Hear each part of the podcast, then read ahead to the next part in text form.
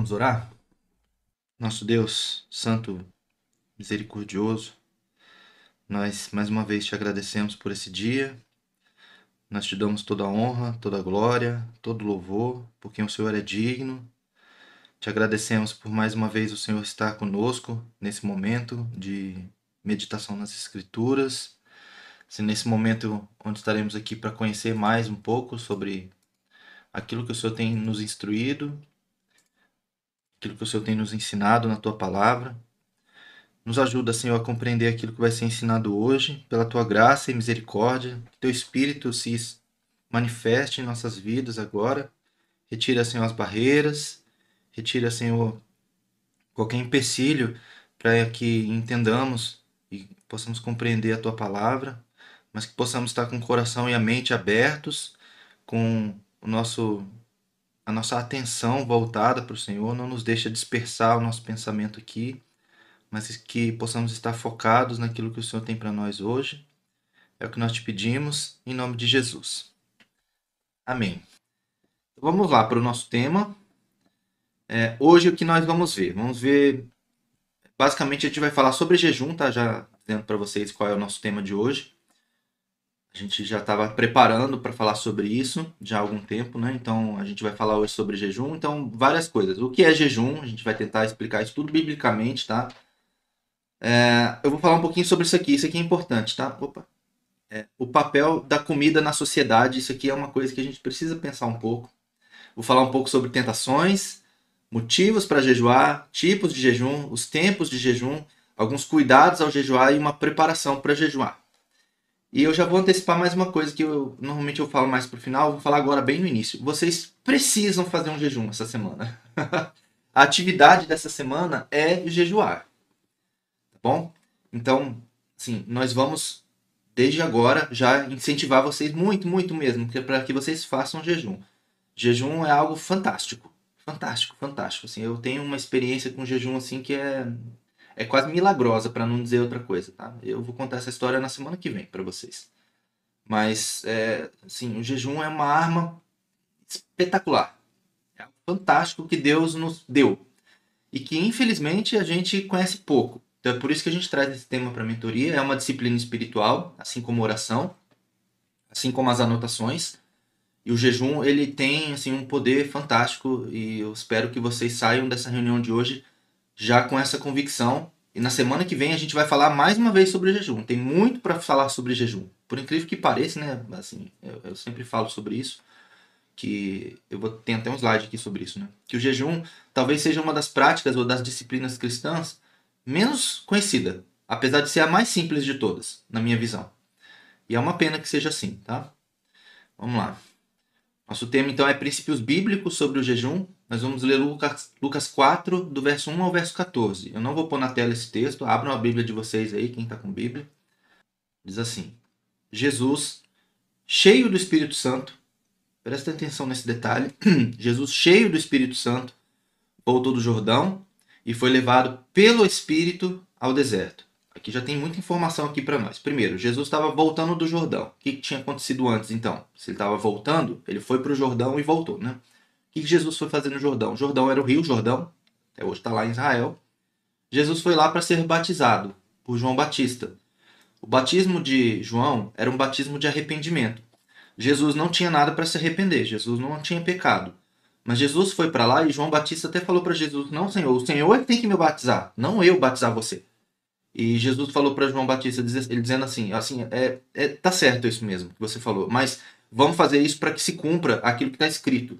Então, Jesus ele queria cumprir as profecias e que Jesus queria dar um exemplo para as pessoas, né? Que o batismo de João, o batismo que a gente até hoje pratica, né? O batismo do arrependimento, que é o batismo nas águas, né? Que a gente chama hoje, ele é bíblico e ele é importante. Nós precisamos sempre é, manter essa prática viva nos nossos dias, porque é bíblico e a gente tem que manter. Jesus deu o exemplo. E Jesus ele estava cheio do Espírito Santo nesse momento. Tá? Isso é, é bem importante. Por quê? O que, que aconteceu no batismo de Jesus? Jesus foi lá, João Batista fez o batismo. E nesse momento, é, é onde aparece né, a figura do Espírito Santo como pomba. Muitas vezes a gente vê né, símbolos do Espírito Santo como pomba, né, uma pombinha branca, os desenhos de pomba, vocês já devem ter visto isso muitas vezes. Né? E de fato é um dos tipos do Espírito Santo são as pombas, né, a pomba branquinha, bonitinha. Então, veio uma pomba, como o Espírito Santo como, como uma pomba, não necessariamente uma pomba verdadeira, né, uma pomba de verdade, e depois é, todos que estavam ali junto do, daquele momento do batismo ouviram Deus falando: Este é o meu filho amado, em quem me compraz ou em quem tenho prazer. E todos ouviram isso, né? E aí Jesus nesse momento então ele estava cheio do Espírito Santo, porque Jesus ia começar o seu ministério. Até aquele momento Jesus ainda não tinha feito nada. Jesus ele viveu uma pessoa como uma pessoa normal, ele era uma criança, cresceu, virou um adulto, e nesse momento ele começaria o seu ministério. Então ele para começar o ministério dele, o Espírito Santo veio sobre ele neste momento. E aí continuando o texto então, tá? Então ele foi levado pelo Espírito ao deserto. Então, mais uma coisa importante sobre isso daqui é que Jesus ele foi conduzido pelo próprio Espírito Santo para o deserto. E aí tem aqui uma, uma aplicação para nós que é importante, que muitas vezes os desertos né, que a gente vive na nossa vida, aqueles momentos difíceis, momentos de dor, momentos de sofrimento, porque o deserto é isso, né? Deserto não tem nada de bom, digamos assim, num deserto, né? É provação mesmo, é coisa difícil é um, um ambiente inóspito, não é bom estar no deserto. E Jesus ele foi conduzido pelo Espírito para o deserto. Então a gente aprende que assim, da mesma forma como Jesus foi conduzido pelo Espírito para o deserto, muitas vezes nós estamos no, num deserto por vontade de Deus também, para que a gente cresça, porque o deserto é um lugar onde você cresce, né? Você tem as provações ali, mas você cresce. E aí continuando o texto, onde durante 40 dias foi tentado pelo diabo. Então, esse momento é o momento da tentação de Cristo. Talvez vocês já tenham visto essa passagem, né? E o detalhe importante aqui, eu trouxe o texto de Lucas, porque esse, essa passagem também está no Evangelho de Mateus. Mas eu trouxe o texto de Lucas porque aqui fala que durante 40 dias Jesus foi tentado. A gente acha que Jesus só foi tentado três vezes no deserto. Ele foi tentado durante os 40 dias. E eu vou falar um pouco sobre tentação aqui agora, né? Então a gente precisa compreender que Jesus ele não foi ali para ficar ali só em um estado de meditação ou qualquer coisa do tipo. Não, Jesus ele foi ali e foi tentado durante 40 dias. Tá? E aí, continuando. Jesus não comeu nada durante esses dias e ao fim deles teve fome. Então aqui Jesus fez jejum. E é por isso que a gente tem esse tema sobre jejum e a gente traz nesse texto. Então, durante 40 dias, Jesus fez um jejum. E ele teve fome. E o diabo lhe disse: Se você é o filho de Deus, Mande, esta, mande que esta pedra se transforme em pão. Jesus respondeu: Está escrito: Nem só de pão viverá o homem. O diabo levou a um lugar alto e lhe mostrou num relance todos os reinos do mundo. E lhe disse: Eu lhe darei toda a autoridade sobre eles e todo o seu esplendor, porque me foram dados e posso dá-los a quem eu quiser. Então, se você me adorar, tudo será seu. Jesus respondeu: Está escrito: Adore o Senhor, o seu Deus, e só a ele preste culto. O diabo o levou a Jerusalém, colocou-o na parte mais alta do templo e lhe disse: Se você é o filho de Deus, jogue-se daqui para baixo, pois está escrito. Olha que detalhe interessante. Primeiro, Jesus ele rebate as tentações dizendo: está escrito, está escrito. Jesus ele se defendeu usando a palavra de Deus, a Bíblia. E nesse momento agora inverte. O próprio Satanás, ele usa a Bíblia. Ele diz para Jesus: Pois está escrito: Ele dará a ordem a seus anjos a seu respeito para lhe guardarem com as suas mãos, eles o segurarão para que você não tropece em alguma pedra. E Jesus respondeu: Dito está, ou está escrito: Não põe à prova o Senhor seu Deus. Tendo terminado todas essas tentações, o diabo o deixou até ocasião oportuna o inimigo ele não abandonou Jesus, ele não desistiu de Jesus, ele só saiu ali naquele momento, ele viu que não ia vencer, então ele deixou Jesus até a ocasião oportuna. Que também tem uma, uma aplicação para nós. Eu já vou falar sobre isso. Jesus voltou para Galiléia no poder do Espírito. E por toda aquela região se espalhou a sua fama. Veja, Jesus foi para o deserto para ser tentado. Lá em Mateus, quando Mateus descreve isso, lá em Mateus 4 também, coincidentemente é o mesmo capítulo. Está escrito de forma muito clara. Jesus foi para o deserto para ser tentado. Para ser tentado. O objetivo de Jesus ir para o deserto era para que ele fosse tentado.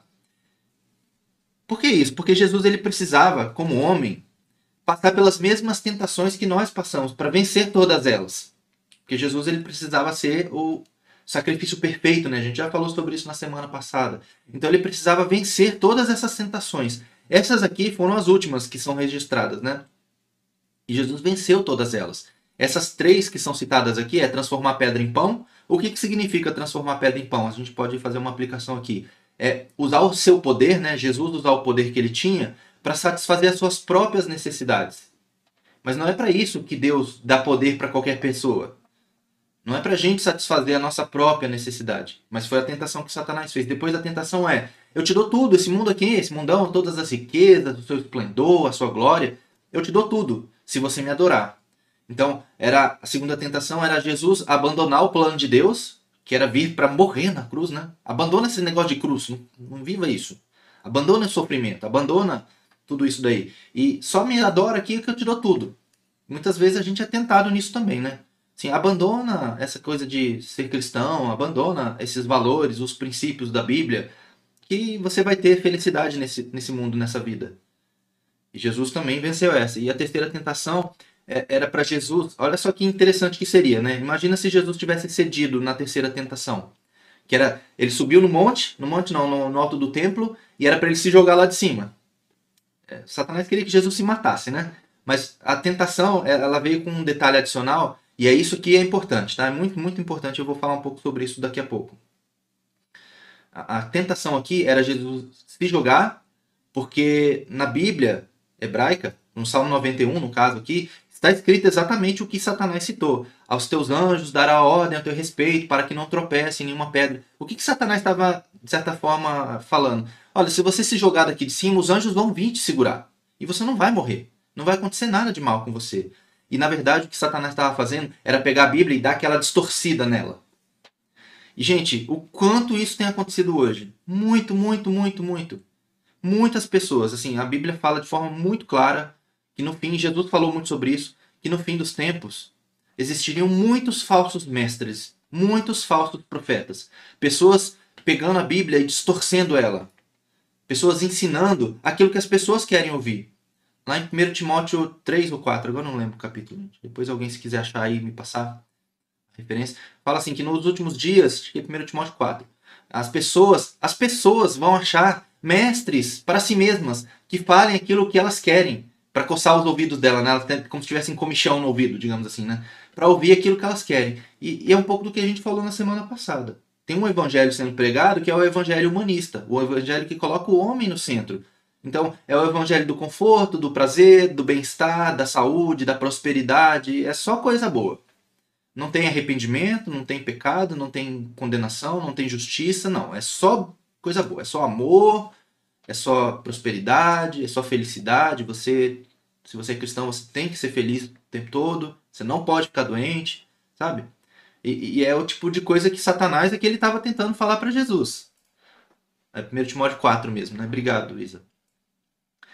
É, então, assim, esse tipo de pregação existe hoje. Na verdade, sempre existiu, mas hoje, com o advento da internet, isso exponenciou assim muito mesmo, muito, muito. E foi a tentação que Jesus passou ali. Assim, ó, larga tudo isso aqui, para de sofrer. Pare de sofrer. Se, se a gente for resumir as três tentações aqui, é Jesus, pare de sofrer. Você é filho de Deus. Não precisa de sofrimento. Você não precisa passar fome, você não precisa estar no deserto, você não precisa da cruz. Pare de sofrer. E, e assim, é só você fazer a minha vontade, né? Satanás falando. É só você fazer a minha vontade que aqui ó, vai dar tudo certo. Sabe?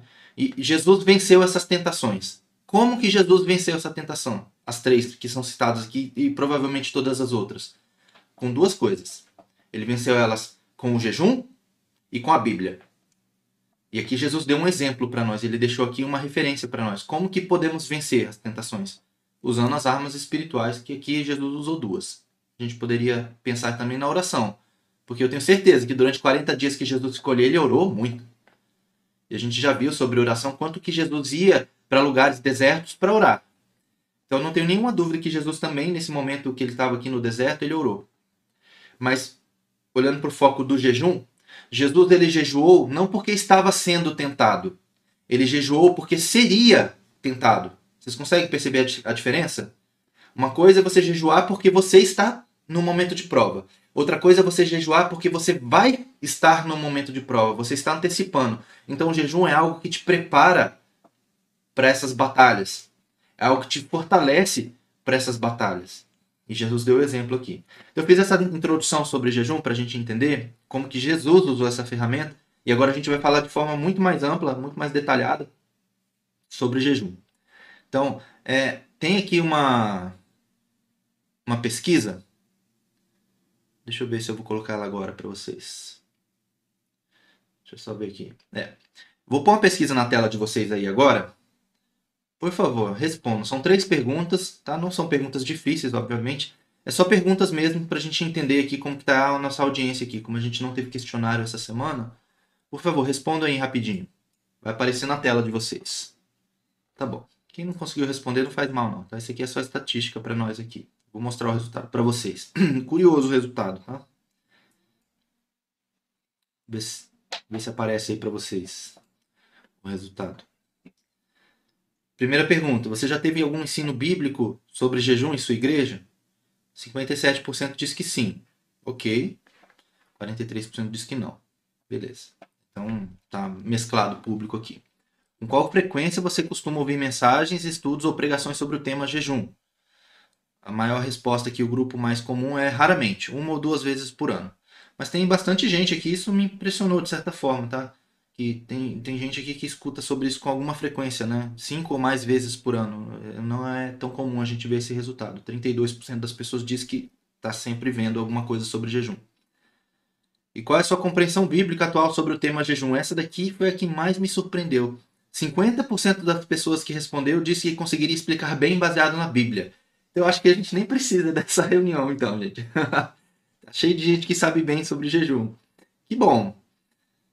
Mas vamos ver se esse resultado aqui ele faz sentido na prática, tá? Então a gente vai ver o que a Bíblia diz sobre jejum. E aí a gente vai ver se vocês realmente sabem sobre jejum. É mais para eu entender aqui o público, tá? Vamos lá então. Então, como eu falei, né, o jejum é a disciplina espiritual menos praticada menos compreendida, apesar de ser talvez a mais simples, como eu falei agora há pouco, né? Jejum é fácil, não é nada difícil entender essa disciplina espiritual. Aí, como vocês mesmos estão dizendo ali, difícil é colocar em prática. É verdade. Por isso que eu estou falando aqui, é a disciplina espiritual menos praticada. E, gente, isso daqui é uma arma poderosíssima.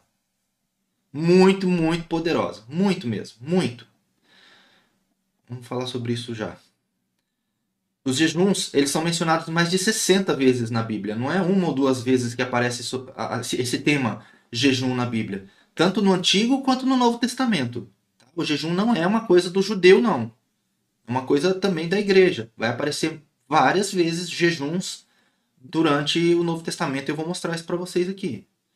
Jejuar era uma prática comum nos tempos bíblicos. Mais uma vez, tanto no Antigo quanto no Novo Testamento.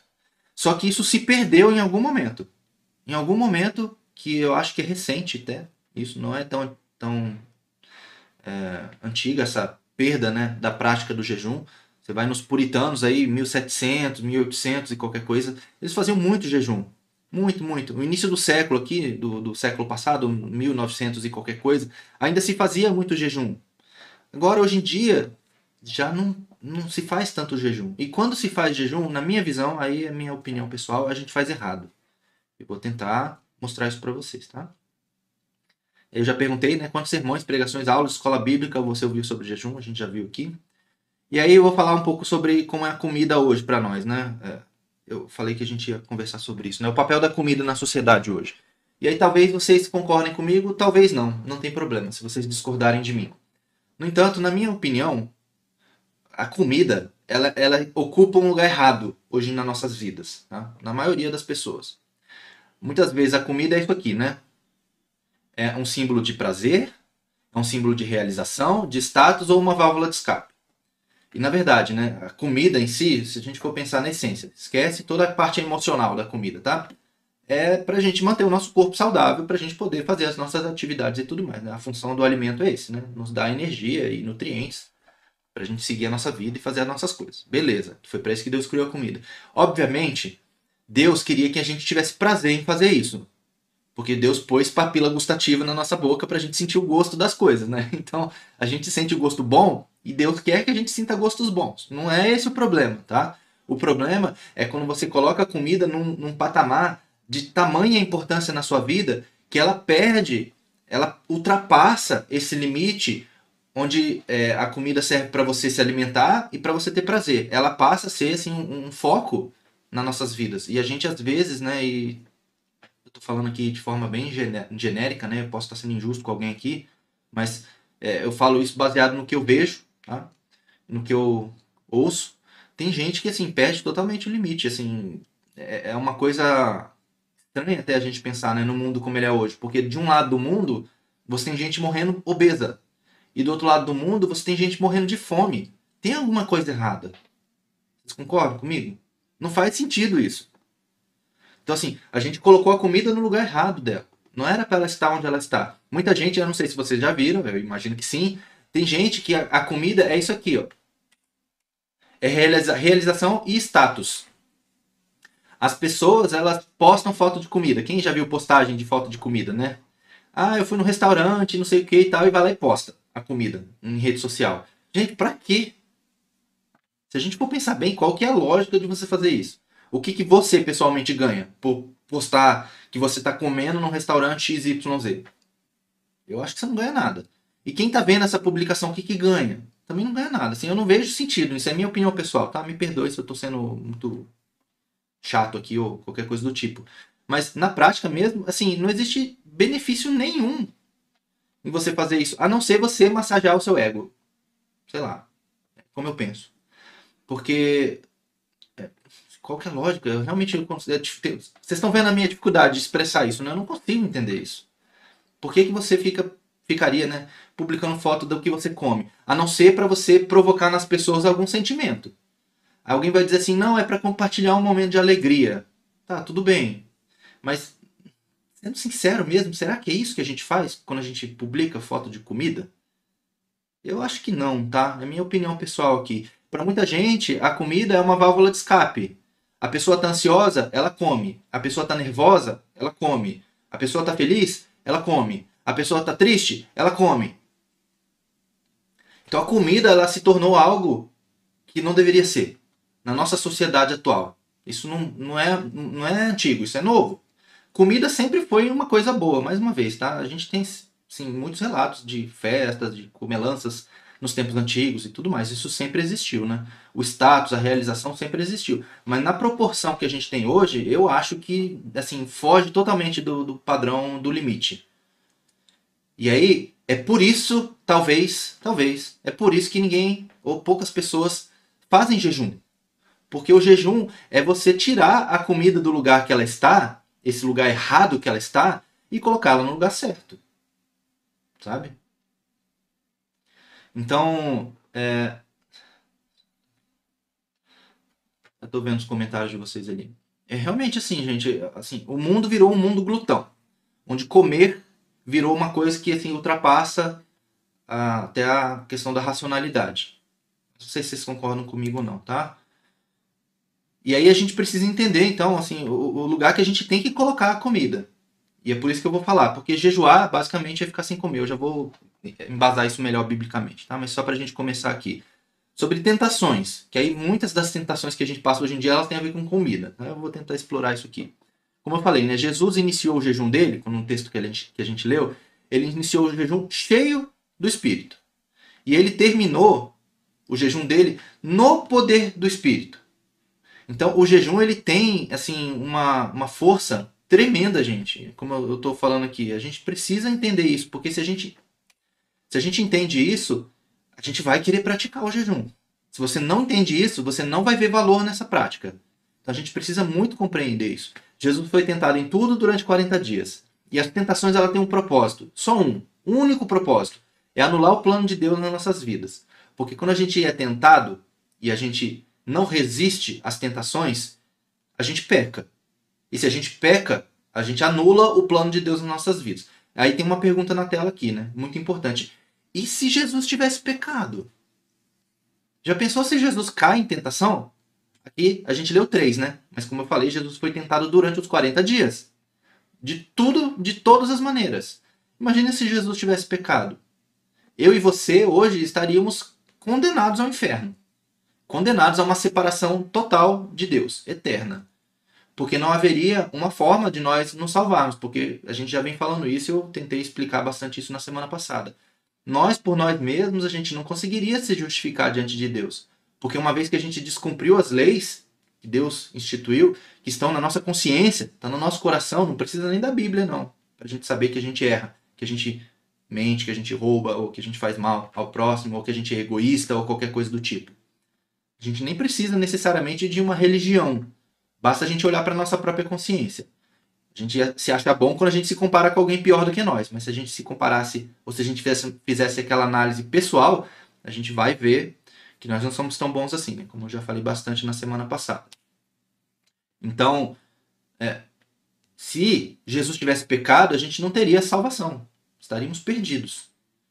E aí a gente pode pensar, né? Mas Jesus era Deus. Mas olha só esse texto de 1 Coríntios 10, 13, que é um texto que as pessoas leem errado.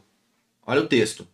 Não sobreveio a vocês tentação que não fosse comum aos homens.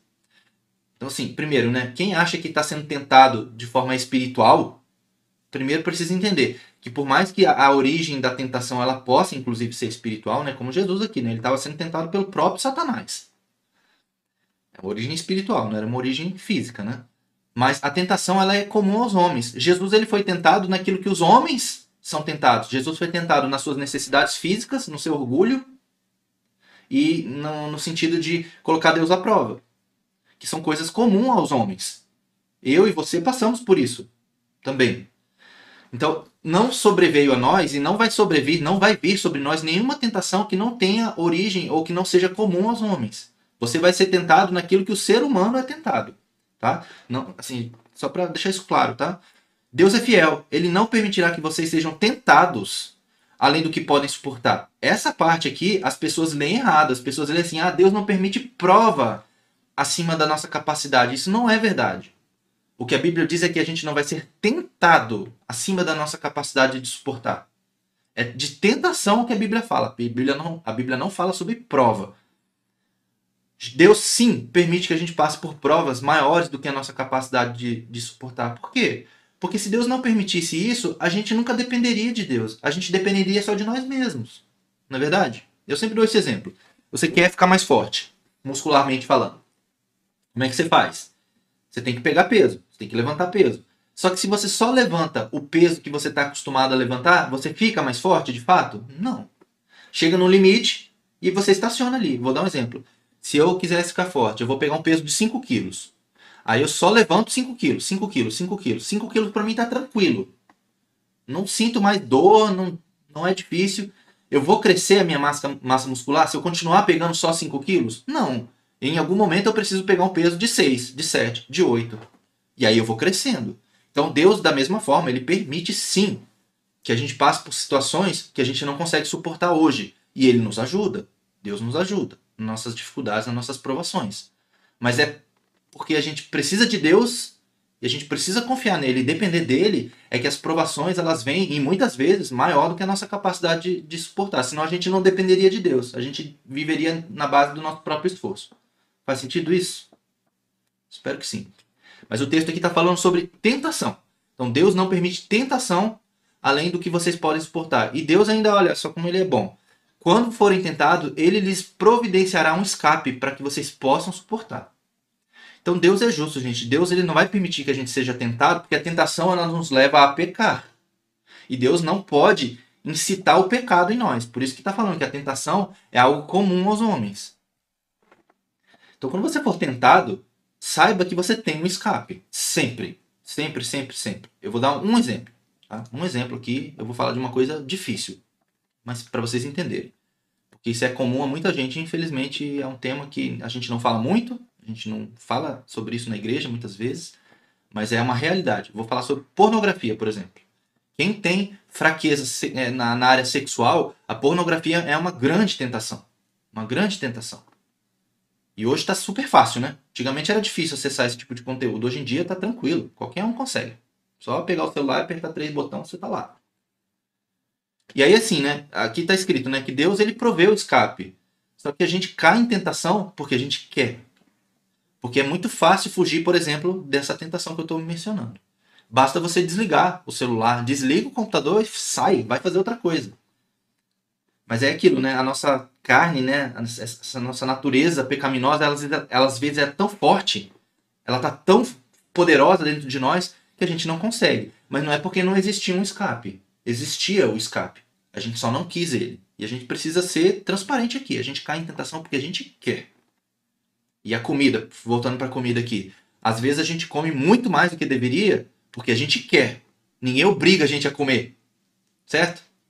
E, e isso é uma coisa tão emocional, se vocês forem pensar bem. Eu vou dar um exemplo aqui, tá? Tomar refrigerante.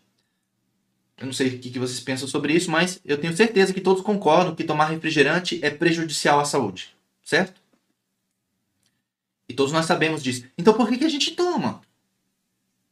Porque, porque a gente quer.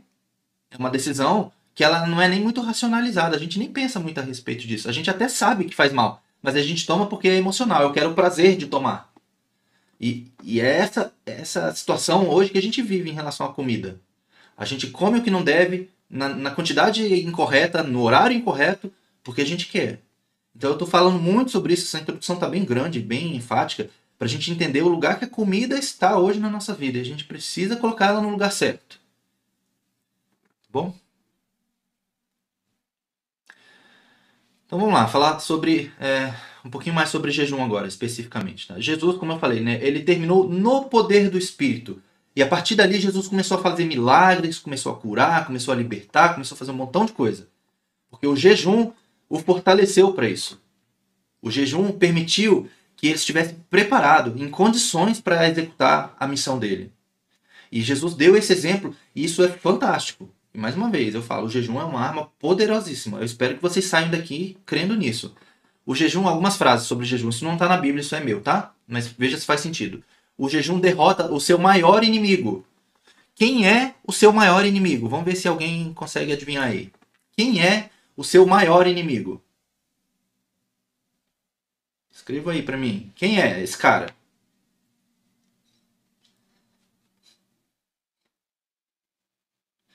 Nós mesmos, né? O jejum derrota você.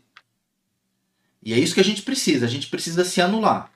Eu já falei várias vezes. Jesus falou: quem quiser me seguir, negue-se a si mesmo. E o jejum é uma excelente forma de você negar a si mesmo. Vamos falar sobre isso com mais detalhe.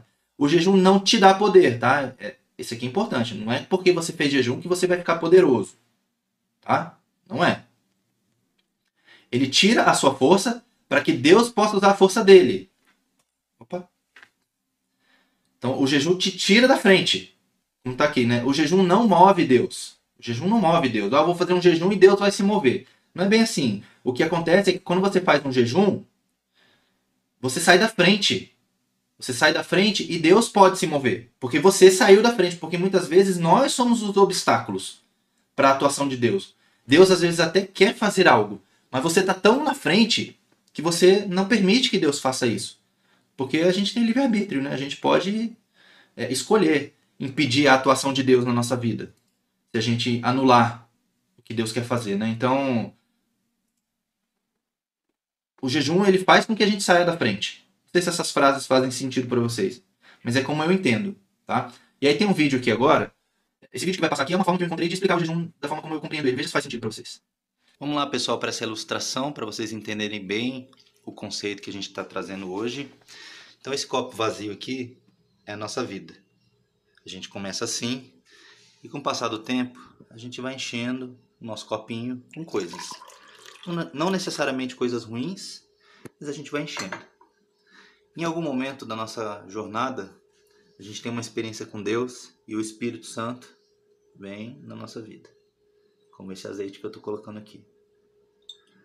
E como todo mundo sabe, água e óleo não se misturam. É mais ou menos assim que acontece na nossa vida o espírito é um líquido mais nobre, digamos assim, e ele fica por cima. E ele deveria ficar por cima nas nossas vidas. Só que a gente continua vivendo e colocando coisas na nossa vida que não necessariamente são ruins. Por exemplo, eu vou representar as coisas boas aqui pelo um suquinho de uva. Vai enchendo. Ainda assim, o espírito vai continuar em cima, vejam que o óleo continua em cima, e você continua colocando coisas na sua vida. Em algum momento você pede mais unção de Deus, Deus vem e te dá mais. E a proporção da unção na sua vida vai ser definida pelo que você coloca dentro de você, porque você tem um limite, todos nós temos uma capacidade, né? Se eu continuar colocando coisas na minha vida, podem ser coisas boas, coisas ruins, vai cada vez sobrando menos espaço para eu colocar coisas de Deus. E o Espírito pode até vir sobre mim, mas ele vai ter um limite.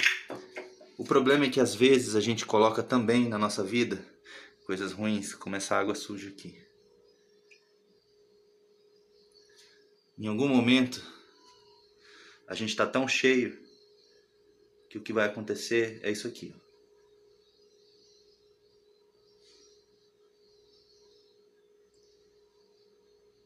Não sei se vocês conseguem perceber, mas a primeira coisa que sai é o óleo.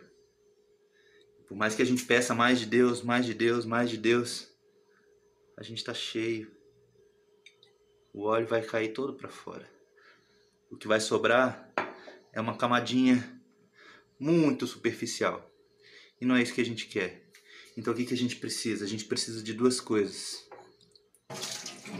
Primeiro, a gente tem que jogar fora essas coisas para sobrar espaço. E segundo, a gente precisa ser lavado pela palavra, pela oração, esvaziar e jogar mais água. Em algum momento isso vai ficar limpo de novo.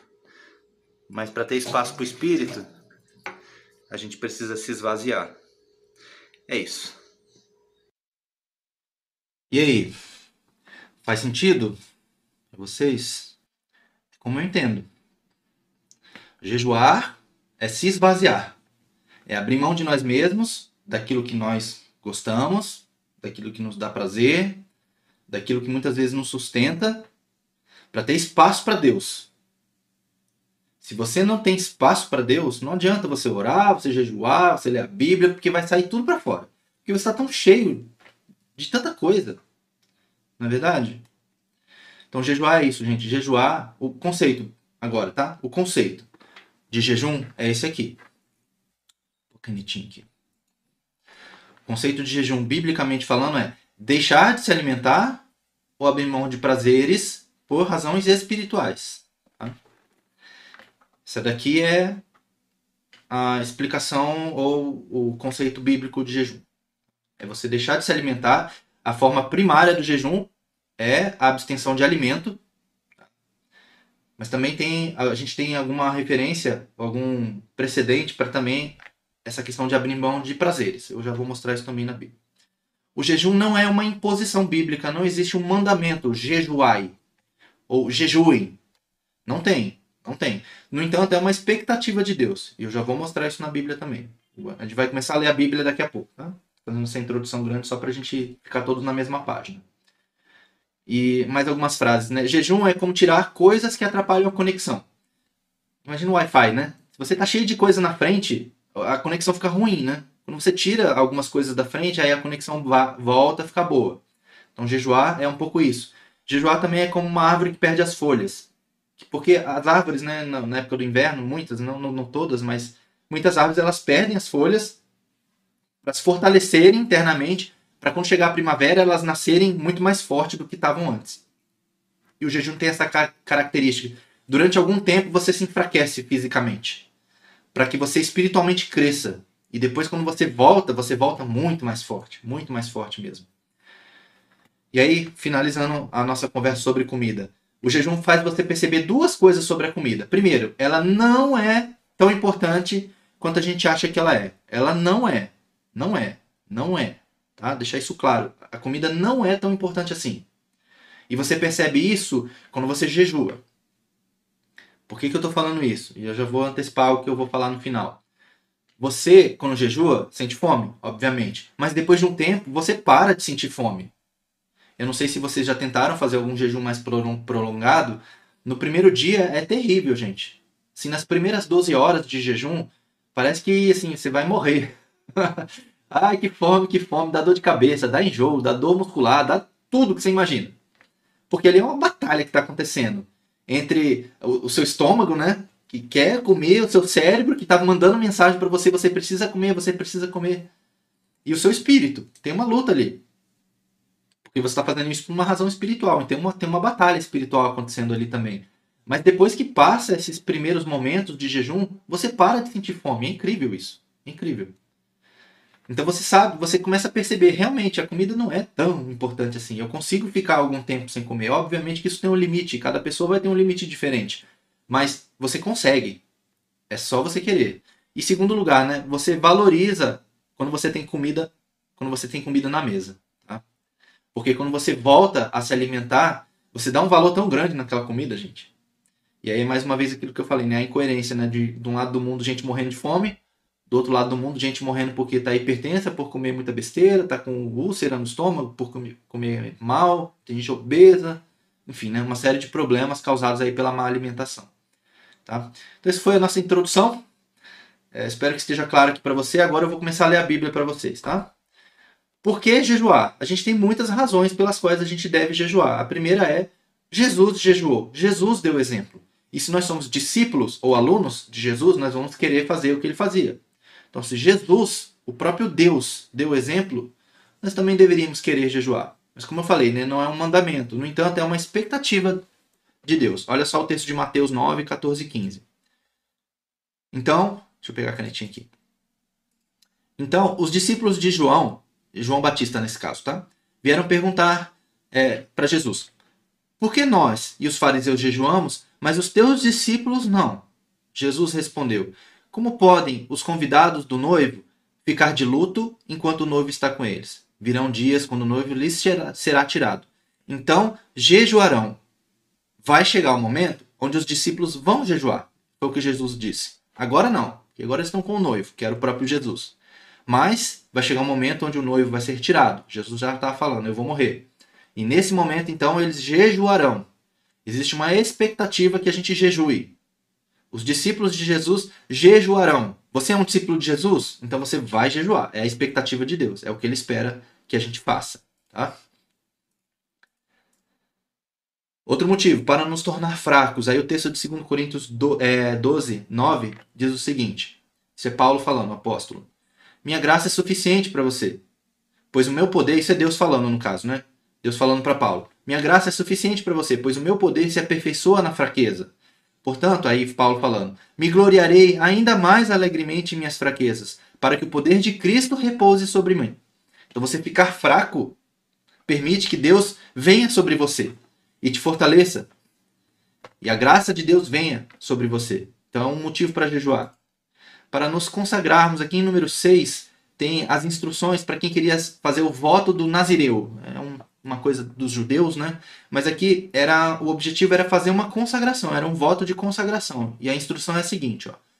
Quem for é, fazer o voto terá de se abster de vinho e de outras bebidas fermentadas, não poderá beber vinagre feito de vinho ou outra bebida fermentada. Não poderá beber suco de uva nem comer uvas passas. É, enquanto for nazireu, não poderá comer nada que venha da videira, nem mesmo as sementes ou as cascas. Isso aqui era um voto que algumas pessoas faziam e era um voto de consagração para servir a Deus. Então, para nos consagrarmos também é um jejum. Aqui, no caso, é um jejum parcial. Eles ia se abster de algumas coisas, não de tudo. Não era uma, é, um jejum completo nesse caso, né? Para demonstrar arrependimento, 1 Samuel 7,6 diz assim: ó, O povo se congregou em Mispá, que é uma cidade, tiraram a água e a derramaram perante o Senhor, e jejuaram aquele dia, e disseram: Pecamos contra o Senhor. Então, para mostrar arrependimento, o povo fez jejum. Mais razões para jejuar. Para purificação de atitudes pecaminosas suas e de outros. Aqui Daniel, ele faz um jejum em favor do seu povo, porque o povo era pecador e tudo mais, e Daniel ele precisava de uma intervenção de Deus ali. E aí o texto diz assim, ó: Por isso, me voltei para o Senhor Deus com orações e súplicas em jejum, em pano de saco e coberto de cinza. Orei ao Senhor meu Deus e confessei: Ó Senhor Deus, grande e temível, que mantém a sua aliança de amor com todos aqueles que amam e obedecem os seus mandamentos. Nós temos pecado e somos culpados. Temos sido ímpios e rebeldes. e nos afastamos dos teus mandamentos e das tuas leis. Isso é Daniel confessando o pecado dele e do povo dele. Então, o jejum também tem essa característica de ser uma atitude que você faz diante de Deus quando você precisa de perdão. Para receber direção de Deus, e aqui junto com esse texto de Atos 13, 2, você tem logo na sequência também para enviar alguém para cumprimento de, é, de missão ministerial. Olha só o que diz. Enquanto adoravam o Senhor e jejuavam, disse o Espírito Santo. Então aqui era a direção do Espírito Santo. Separem-me Barnabé e Saulo para a obra que os tenho chamado. E aí no verso 4, no caso, no capítulo 13, verso 4, diz assim: Assim, depois de jejuar e orar, lhe impuseram as mãos e os enviaram. Então aqui foi quando começou a obra missionária, quando os primeiros apóstolos foram levantados para levar o evangelho para as outras nações. E aí Barnabé e Saulo, que depois se tornou Paulo, foram os primeiros a serem enviados. Né? E isso foi feito debaixo de orientação de Deus e jejum. Então o jejum ali, a adoração, a oração e o jejum combinados foi o que fez com que Deus, o Espírito Santo, desse a direção de quem ele queria para esse trabalho ministerial e também para que eles pudessem ser enviados debaixo da bênção de Deus. Então se você precisa de direção de Deus e você precisa da bênção de Deus para que você vá em frente naquilo que Deus tem te comissionado, aquilo que Deus tem dado para você como trabalho, ore, faça jejum, porque o exemplo bíblico ele nos dá essa confirmação de que isso é bom. Também para que Deus eleja e valide os seus líderes. Atos 14, 23 diz assim: Paulo e Barnabé, que são os dois que a gente já acabou de citar, é, designaram-lhes presbíteros, que são os líderes das igrejas ali. Em cada igreja, tendo orado e jejuado, eles os encomendaram ao Senhor em quem haviam confiado. Então, Paulo e Barnabé eles foram pregando o evangelho, eles iam constituindo igrejas, e em cada igreja eles iam deixando os presbíteros, os líderes. E para poder confirmar esses líderes, eles oravam e jejuavam. Também para receber intervenção divina em tempos de crise. Aqui tem duas histórias fantásticas que eu recomendo muito que vocês leiam com um pouco mais de detalhe. Tá? Esther 4, 15 e 16 mostra como foi feito um jejum numa situação de crise. Eu vou resumir a história de Esther, são só 10 capítulos, vale a pena ler, é uma história fantástica. Já fizeram filme, novela, um monte de coisa sobre esse, esse momento da história. O que estava acontecendo? Esther era uma pessoa judia, era uma menina, órfã, judia, que foi levada para o cativeiro babilônico.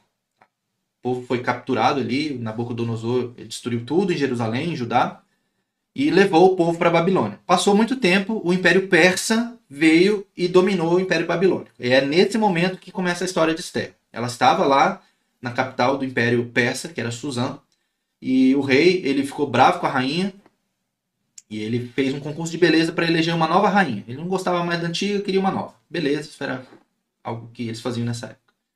E passou muita coisa, Esther foi escolhida para ser a nova rainha. E nesse momento ela já era rainha. Tá? Ela era a rainha do Império Persa. Não era qualquer uma. Ela era a rainha do Império dominava o mundo daquela época. Ela não era qualquer pessoa, isso é importante. Só que o que aconteceu? O primeiro-ministro da Pérsia, ele convenceu o rei a fazer um decreto contra os judeus, para que todos os judeus fossem mortos. Todos, todos, todos. E o, o imperador ali, o, o, o rei, Artaxerxes, ele concordou com isso. Ele foi lá e falou, não, beleza, pode fazer o decreto aí que eu assino. E ele assinou o decreto. E marcou data para que os judeus fossem exterminados. Só que Esther era judia ela também teria que ser morta. O rei não sabia disso. Ele não sabia que ela era judia. Não sabia. Então ela, ela, ela precisava fazer alguma coisa. E aí Mardoqueu, que era a pessoa que criou ela, falou para ela o seguinte: Esther, você tem que falar com o rei. Só que naquela época, no Império Persa, existia uma lei que dizia assim: se você chegar na presença do rei sem ser convocada, você vai ser morto. Salvo você, o rei, estender o cetro para você. Se, se o rei estendesse o cetro, é, você não era morto. Então Mardoqueu falou para Esther: você tem que fazer alguma coisa, você é a rainha. Você é a única que pode ir diante do rei para interceder por nós, judeus. Senão todos vamos morrer, inclusive você. E aí a Esther ficou preocupada com a lei, né? Eu não posso chegar diante do rei de qualquer jeito, senão ele vai me matar. E aí, o que Mardoqueu falou é isso que está nesse texto de Esther 4, no verso 15 e 16. Que diz o seguinte. Peraí, gente. Muita coisa na tela aqui. Então disse assim: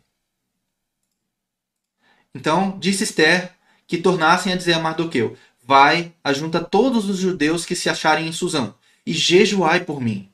Não comais, nem bebais, por três dias, nem de dia, nem de noite. E eu e as minhas servas também assim jejuaremos. E assim irei ter com o rei, ainda que não seja segundo a lei. E se perecer, pereci. Se morrer, morri. Então Mardoqueu foi e fez conforme tudo quanto Esther lhe ordenou. Então aqui é, é um jejum por uma causa que precisava de uma intervenção divina. E eles fizeram três dias de jejum, sem comer, sem beber nada. E o final da história é que essa conspiração contra os judeus ela foi descoberta, ela foi exposta diante do rei. O primeiro ministro que fez esse complô contra os judeus, ele foi morto no lugar dos judeus e deu tudo certo no final. É uma história fantástica, gente, vale a pena ler. Mas aqui é um, um, um exemplo de uma intervenção divina em função de um jejum que foi feito. O povo se humilhou diante de Deus e Deus interviu. E tem essa outra história que está em 2 Crônicas 20, Aí eu vou ler o verso 3, o 17 e o 18. Diz assim, ó. Então informaram a Josafá, que era o rei de Judá. Um exército enorme vem contra ti de Edom, do outro lado do Mar Morto. Aí continuando o texto. Alarmado, ou preocupado, né? Josafá decidiu consultar o Senhor e proclamou um jejum em todo o reino de Judá. E aí Deus respondeu ao jejum, dizendo assim: ó, Assim diz o Senhor: Vocês não precisarão lutar nessa batalha. Tomem suas posições permaneçam firmes e vejam o livramento que o Senhor lhes dará, ó Judá, ó Jerusalém. Não tenham medo, nem se desanimem. Saiam para enfrentá-los amanhã, e o Senhor estará com vocês. Josafá prostrou-se, o rosto em terra, e todo o povo de Judá e de Jerusalém prostrou-se em adoração perante o Senhor. E o que, que aconteceu depois? Esse povo que vinha contra o povo de Judá, esse exército gigante, eles foram atacados por um outro exército. E esse outro exército, depois eles mesmos se mataram entre si. E no fim das contas, o povo de Judá não precisou fazer absolutamente nada. Os inimigos, entre eles mesmos, se, se mataram todos. E o povo fica só observando o que Deus fez, porque eles se humilharam diante de Deus em jejum. Último motivo para jejuar aqui é por proteção. E aí tem o texto de Esdras 8, 21 a 23. Esdras, ele era um sacerdote que ele foi enviado nessa época de Esther mesmo, tá? Na mesma época, é, ele foi enviado para voltar para Jerusalém para reconstruir o templo. O rei falou assim: vai lá e reconstrua o templo e, e façam orações por mim. E Esdras ele foi e voltou com algumas pessoas que, que eram judeus para Jerusalém para reconstruir o templo. E aí ele precisava fazer uma viagem com todos os pertences, com todos os bens, com todas as pessoas, e ele estava preocupado. E ele podia ter pedido proteção para o rei. Mas ele, ele preferiu pedir proteção para Deus. E o texto diz assim: ó. Ali, junto ao canal de Ava, proclamemos jejum a fim de nos humilharmos diante do nosso Deus e lhe pedisse, e que lhe pedíssemos uma viagem segura para nós, nossos filhos, com todos os nossos bens. E Deus o protegeu. Então, esses são alguns motivos que a gente tem na Bíblia para vocês fazerem jejum. Eu estou dando esses motivos para vocês escolherem algum. Vocês podem pensar em outros. Mas esses são motivos bíblicos para você jejuar. E eu acredito que todos nós aqui podemos nos encaixar em alguns desses motivos que eu citei. Por último, por que jejuar? Se eu tivesse que resumir em uma única expressão o porquê de jejuar, é para nos humilhar diante de Deus. Quando a gente se humilha diante de Deus, reconhecendo que nós somos fracos, pobres, necessitados de Deus, a gente tem a intervenção de Deus em nossas vidas. Sabe? Não só pelas causas que a gente tem, pelos problemas que a gente quer resolver ou pelas bênçãos que a gente precisa, mas também para dar glória a Deus. E eu acho que esse é o motivo principal, porque quando você se humilha, você se rebaixa e você engrandece o nome de Deus, você está dando glória a Ele. E isso agrada a Deus. E aí o, o, último texto que eu vou ler aqui sobre isso é o texto de Jonas 3, de 7 a 10, que existia uma profecia contra uma cidade chamada Nínive. Eles eram muito maus, muito maus mesmo. Eles eram, eles, assim, se vocês pesquisarem sobre os assírios, não precisa nem ser evidências bíblicas, tá? Evidências arqueológicas e históricas. Vocês vão ver como eles eram maus. Muito maus mesmo. E existia uma profecia. Deus estava muito chateado com eles. Falou: se vocês não se arrependerem, eu vou destruir a cidade. E enviou o profeta Jonas. Jonas, ele, no primeiro momento, ele relutou, ele não quis ir, porque ele queria mais é que os assírios fossem destruídos mesmo. Mas aí aconteceu toda a história de Jonas. E ele foi pregar para os ninivitas. Ele pregou, e aí o texto diz assim: ó. E o rei mandou proclamar em Nínive o seguinte: por mandado do rei e seus nobres, ninguém, nem mesmo os animais, bois e ovelhas, pode comer coisa alguma. Não lhe deem pasto, nem deixem que bebam água. Todos devem ser cobertos de pano de saco, tanto as pessoas como os animais. Então clamarão fortemente a Deus e se converterão, cada um do seu mau caminho e da violência que há em suas mãos. Quem sabe? Talvez Deus se volte e mude de ideia, então afaste o furor da sua ira, para que não pereçamos. Deus viu o que fizeram, como se converteram do seu mau caminho e Deus mudou de ideia quanto ao mal que ele tinha dito que faria e não fez. Deus mudou de ideia, porque Deus viu ele se humilhando. Pensa, o rei, os nobres, todo mundo vestido de pano de saco, de pano grosseiro, né, aquele tecido grosseiro, com cinzas na cabeça, que era algo que eles faziam quando eles se humilhavam, né, e em jejum. Isso fez com que Deus percebesse que eles realmente estavam arrependidos. E aí Deus mudou de ideia em relação à destruição de Nínive. É, passou 250 anos, o povo de Nínive voltou a ser mal e aí Deus destruiu mesmo, porque aí eles não se arrependeram. Enfim. E aí tem uma, é, um, uma instrução bíblica que diz que Deus ele resiste aos orgulhosos. Gente, pensa só, é muito ruim quando Deus se torna nosso inimigo. Foi o que aconteceu com Nínive. O povo ninivita ali, eles no fim das contas, eles se tornaram orgulhosos de novo do seu grande poder, porque a Síria dominou o mundo da sua época ali por muito tempo também.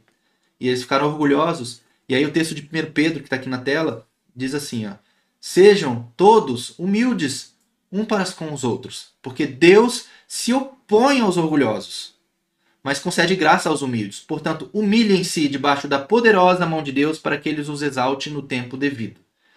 Então, o jejum é uma forma da gente se humilhar diante de Deus, de a gente abandonar o eu tirar o eu da frente e colocar Deus em evidência. É o exemplo do copo, né? Você se esvazia para que Deus possa vir e operar na sua vida. Rapidamente agora para a gente finalizar aqui. Os tipos de jejum que a gente tem na Bíblia. Tem vários tipos de jejum mencionados na Bíblia. Os principais são o jejum parcial, o jejum normal e o jejum total. Qual é o jejum parcial? É o jejum onde você não come algumas coisas. Você come alguns determinados alimentos, mas você se abstém de outros.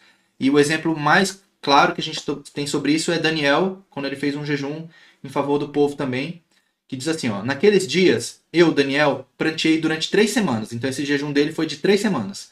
Manjar desejável, não comi. Então ele não comeu coisas gostosas. Nem carne, nem vinho entraram na minha boca.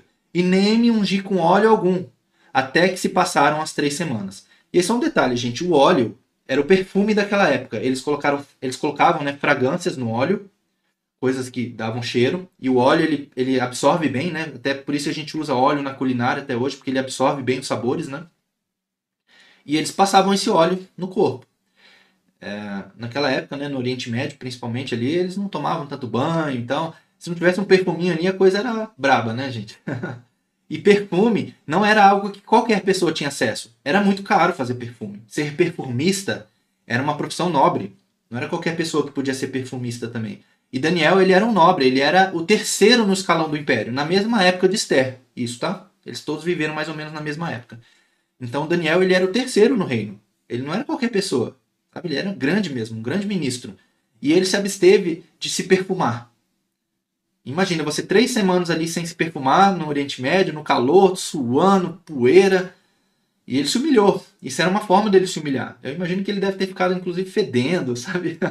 é minha imaginação aqui, mas é, é possível que isso tenha acontecido. Ele abriu mão disso. Por isso que eu falei anteriormente que existe precedente bíblico para jejum de coisas que não são alimento. E aqui a gente tem um exemplo. Ele se absteve de da sua própria aparência, do, do perfume, e de coisas prazerosas, tá? Mas esse é um jejum parcial. A gente tem também na Bíblia, sorry, a gente tem o jejum normal, que é o jejum que Jesus fez, que é o jejum de alimento. Você bebe água, mas você não come nada. Que é o texto de Mateus 4, 2, que diz, né? Jesus, cheio do Espírito Santo, voltou do Jordão e foi guiado pelo mesmo Espírito no deserto durante 40 dias, sendo tentado pelo diabo. Nada comeu naqueles dias, ao fim dos quais teve fome. Não menciona que Jesus teve sede. Então, Possivelmente Jesus bebeu água durante esse período, mas não comeu. Esse é o jejum normal. Esse é o padrão que a gente incentiva todo mundo a fazer. E a gente tem o jejum total, que é esse de Esther que a gente viu agora. Né? Durante três dias eles ficaram sem comer e sem beber nada. O jejum de Nínive também, durante um determinado tempo, sem comer e sem beber nada. Esse é o jejum mais difícil. Realmente não recomendo para quem está começando essa prática. É muito difícil ficar sem beber água. Você ficar sem comer, você aguenta numa boa sem beber água é muito mais difícil. O corpo reclama muito mais, então não é para qualquer um. Mas enfim, é uma das formas bíblicas de fazer jejum. Sobre tempos de jejum. Quanto tempo eu devo fazer jejum? Ah, deixa eu voltar aqui antes, gente. Antes, antes que eu esqueça, tá? Eu falei agora há pouco do jejum parcial, que tem coisas que a gente faz de jejum de prazeres, né? De coisas que são boas, que a gente gosta, que são lícitas, mas a gente resolve abster-se delas por uma razão espiritual. É, antes que alguém venha falar assim, ah, Luciano, isso aí eu acho que não tem nada a ver. Eu vou dar só mais um exemplo, tá? Que é um exemplo do Novo Testamento. Lá em 1 Coríntios, no capítulo 7, no verso 5, diz o seguinte: a gente tem uma audiência madura aqui, eu acho que eu posso falar isso. Paulo, o apóstolo, diz o seguinte pro pessoal ali: não, é isso para marido e mulher, tá, gente? Marido e mulher só. Não se recusem um ao outro, exceto por consentimento mútuo e durante certo tempo. Ele está falando do quê? Está falando de sexo, tá bom? Então não se recusem um ao outro, salvo por mútuo consentimento e durante algum tempo só, para se dedicarem à oração. Então existe um jejum de sexo para os casais. Tá bom? É, depois unam-se de novo para que Satanás não os tente por não terem domínio próprio. Isso é o primeiro é, o texto de 1 Coríntios 7 e 5. Então existe mais uma evidência de que existe sim um precedente bíblico para jejum de outras coisas que não são alimento por uma razão espiritual. Só para dar mais esse exemplo aqui, tá? Então agora sobre os tempos de jejum. Quais são os tempos de jejum que a Bíblia menciona? A gente tem jejum de um dia, que era o dia da expiação, que para os judeus se chama Yom Kippur. Até hoje os judeus eles praticam isso, isso é um mandamento perpétuo que Deus deu lá em Levítico 16, quem quiser ler, tem todo o a ordenança, né, a cerimônia do Yom Kippur lá em Levítico 16, e lá diz o seguinte, que o povo devia se humilhar diante de Deus. E como é que o judeu se humilhava diante de Deus? O judeu faz jejum e coloca roupa de saco e cinza na, na cabeça. Tá? Essa é a forma como o jejum como o judeu faz esse, essa questão da humilhação própria diante de Deus. Então, no dia da expiação, todos os judeus eles ficam sem comer né, nesse dia. A criança, todo mundo. Ninguém come no dia do Yom Kippur. Então, o jejum de um dia. Tem o jejum de três dias, a gente já viu aqui, né? O jejum que Esther fez. Também o jejum de, de Atos 9, 9, quando Paulo ele tem um encontro com Deus a primeira vez, que ele está lá na beira, está no caminho, Jesus aparece, ele cai, fica cego. Ele fica três dias sem comer e sem beber, nesse caso, tá? É um jejum completo de três dias. Mas três dias é um tempo bíblico de jejum.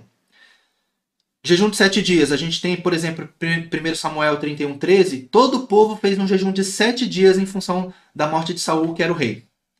Então a gente também tem uma referência para sete dias. 14 dias existia um jejum involuntário de Paulo e os que estavam com ele no navio que naufragou. Eles ficaram 14 dias de jejum ali. Então também tem esse exemplo bíblico. 21 dias é o jejum de Daniel que a gente leu, né? Que ele ficou três semanas sem comer coisas boas, sem beber vinho, sem comer carne. E a gente tem o jejum de 40 dias, que é o jejum de Jesus no deserto. Também Moisés fez um jejum de 40 dias, Elias também fez jejum de 40 dias.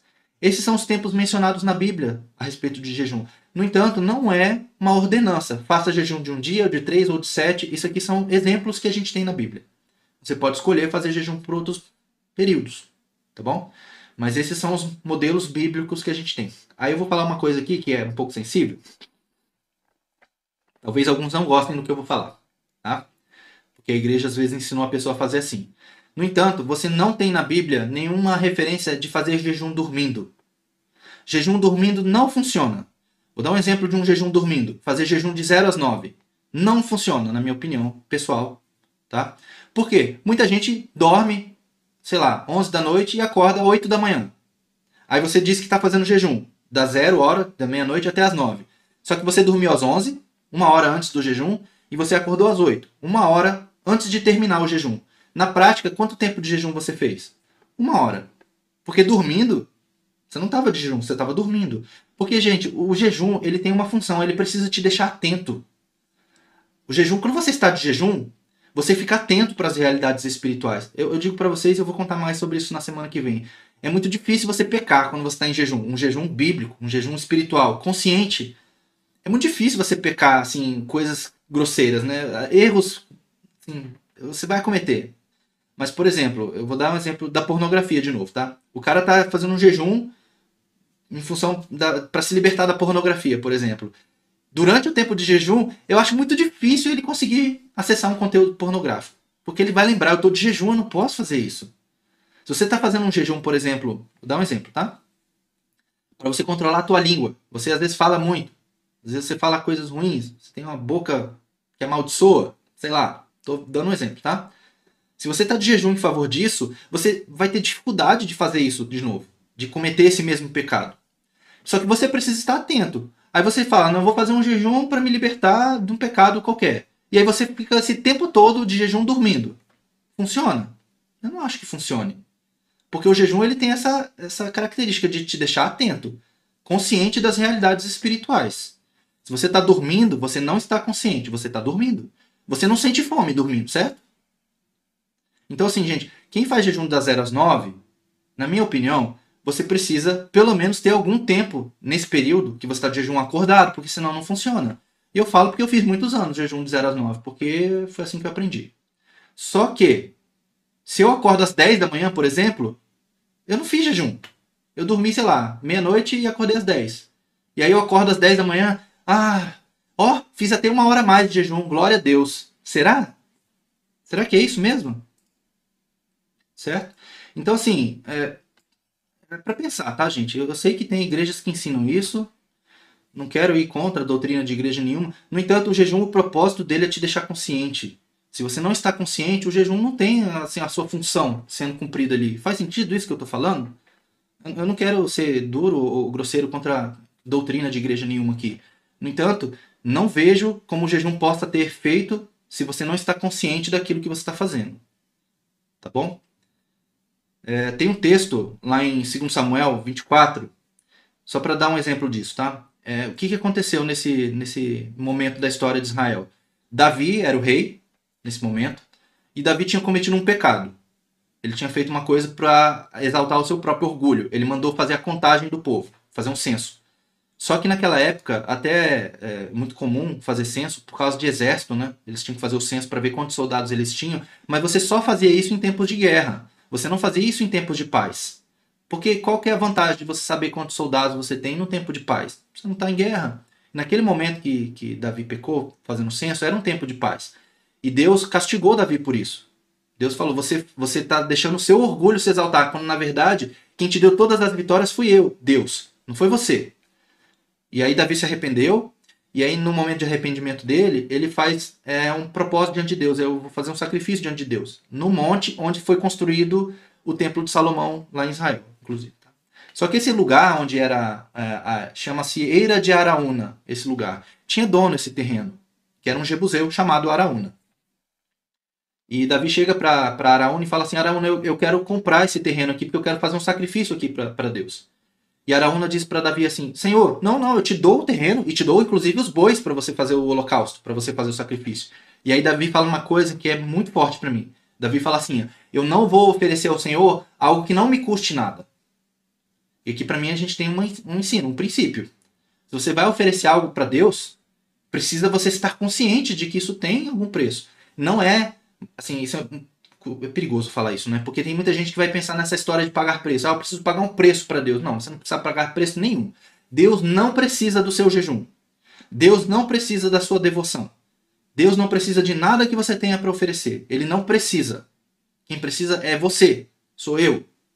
Tá? Então, o, o, o que isso me ensina no fim? É que Davi ele precisava estar consciente daquilo que ele estava fazendo. Porque se não tivesse custo nenhum para ele, tanto faz. Ah, tanto faz isso aqui. Então é por isso que eu não recomendo ninguém a fazer jejum dormindo.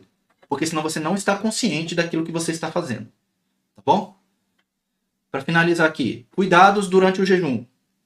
Lá em Mateus 6, que é o texto que é, Jesus ensina sobre oração, e a gente já leu, também ele ensina sobre jejum. E ele também ensina sobre esmola. Então tem assim, ó, não faça e faça. Sobre esmolas, tá?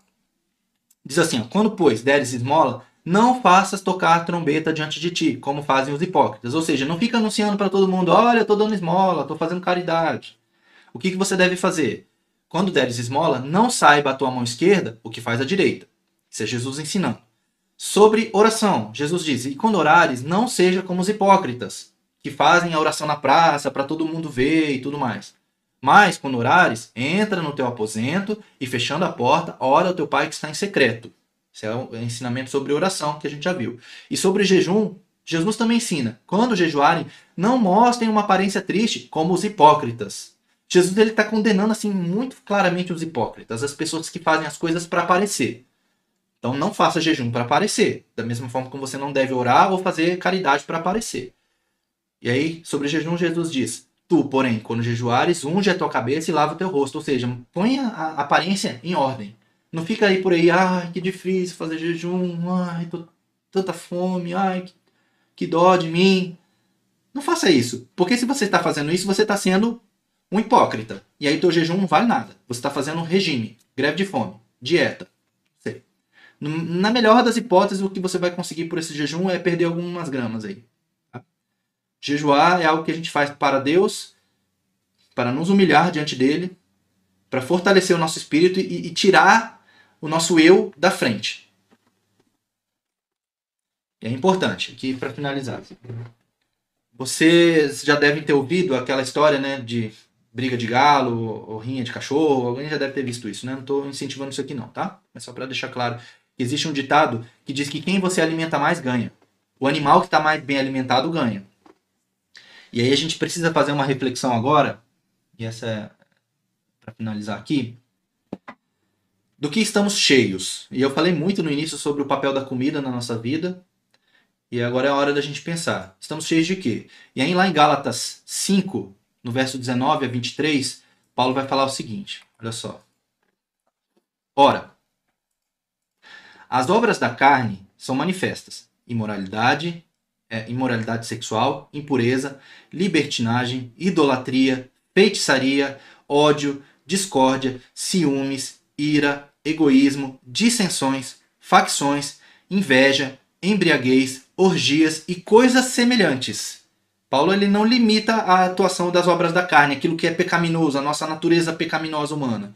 É isso, tudo que está aqui e qualquer outra coisa semelhante. Eu os advirto, como antes já os adverti, que os que praticam essas coisas não herdarão o reino de Deus. Não é o Luciano que está dizendo isso, é a Bíblia, tá bom? Mas o fruto do Espírito é amor, alegria, paz, paciência, amabilidade, bondade, fidelidade, mansidão e domínio próprio. Contra essas coisas não há lei. E agora é hora da gente pensar. Você se parece mais com esse cenário aqui de cima ou com esse aqui de baixo? Quem é que você está alimentando mais? Gente, sim, para deixar claro, todos nós temos um pouco disso aqui, tá?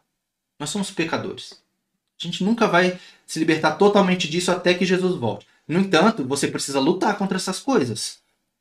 E quanto mais você luta contra essas coisas e você consegue produzir o fruto do Espírito, menos você vai praticar as obras da carne. E hoje a, a reflexão que a gente tem que ter agora é: se eu tivesse que colocar numa balança, para que lado que essa balança vai pesar? Mais para a obra da carne ou mais para fruto do Espírito? E se, se por acaso você está vendo que tem muito disso aqui de cima na balança, é hora de fazer jejum. Para você tirar essas coisas da sua vida. Tirar, de uma vez por todas. E o jejum é fantástico para isso. Se tem uma ferramenta que funciona, é o jejum, gente. Outro cuidado: o jejum não é uma barganha com Deus. Porque barganha é você oferecer algo para alguém que aquela pessoa quer, para você receber dela algo em troca. E como eu acabei de falar, Deus não precisa de nada que você tenha para oferecer. Então você não tem como barganhar com Deus e dizer assim, Senhor, a história né, que a gente tem no, no, na, na gíria dos crentes aí, né? Senhor, eu vou pagar um preço por isso daqui. Deus não precisa que você pague nada para ele.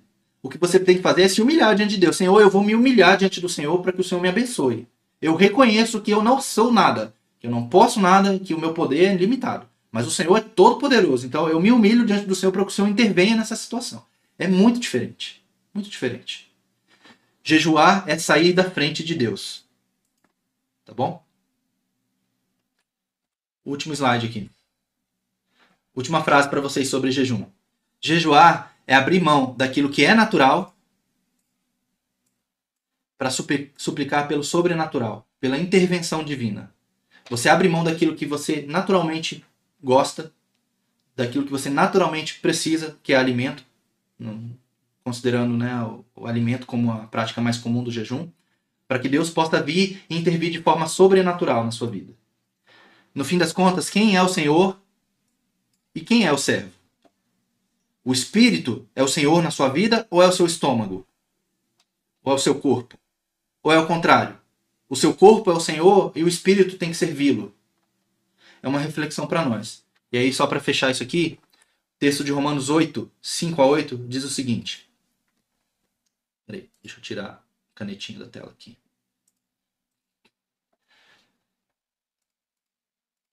Quem vive segundo a carne tem a mente voltada para o que a carne deseja. A carne é a nossa natureza humana, pecaminosa.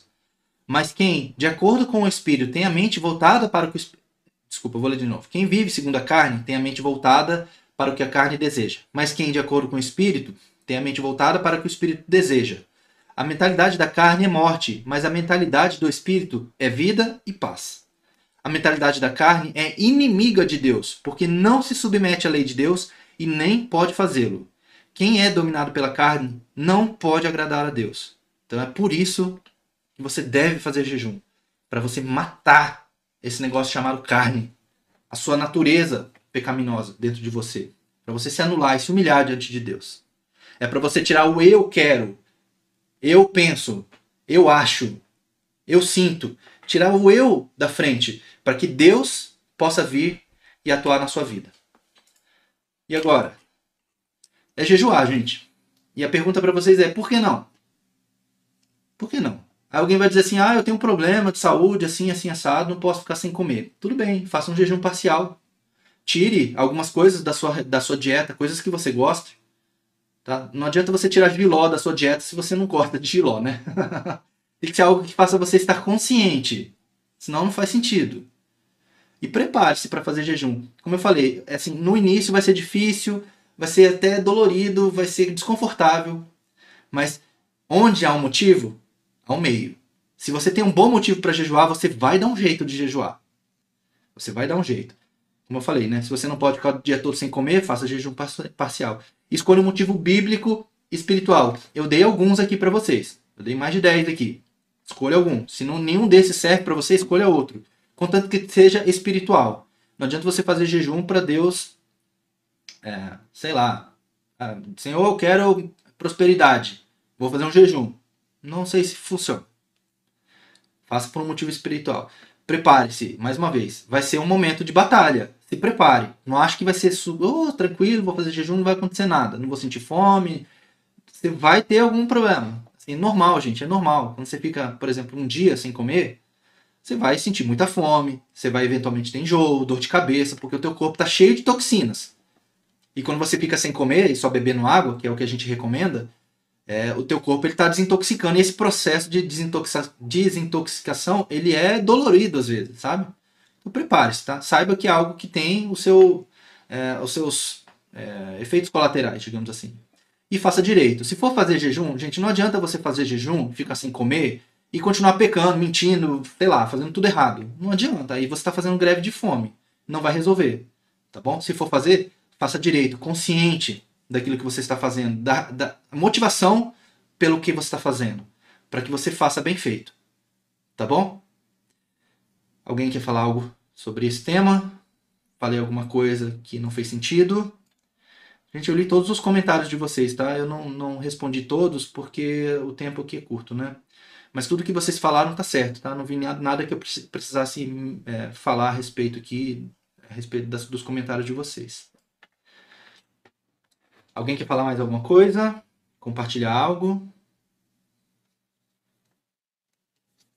Não? Então tá bom. Então tá.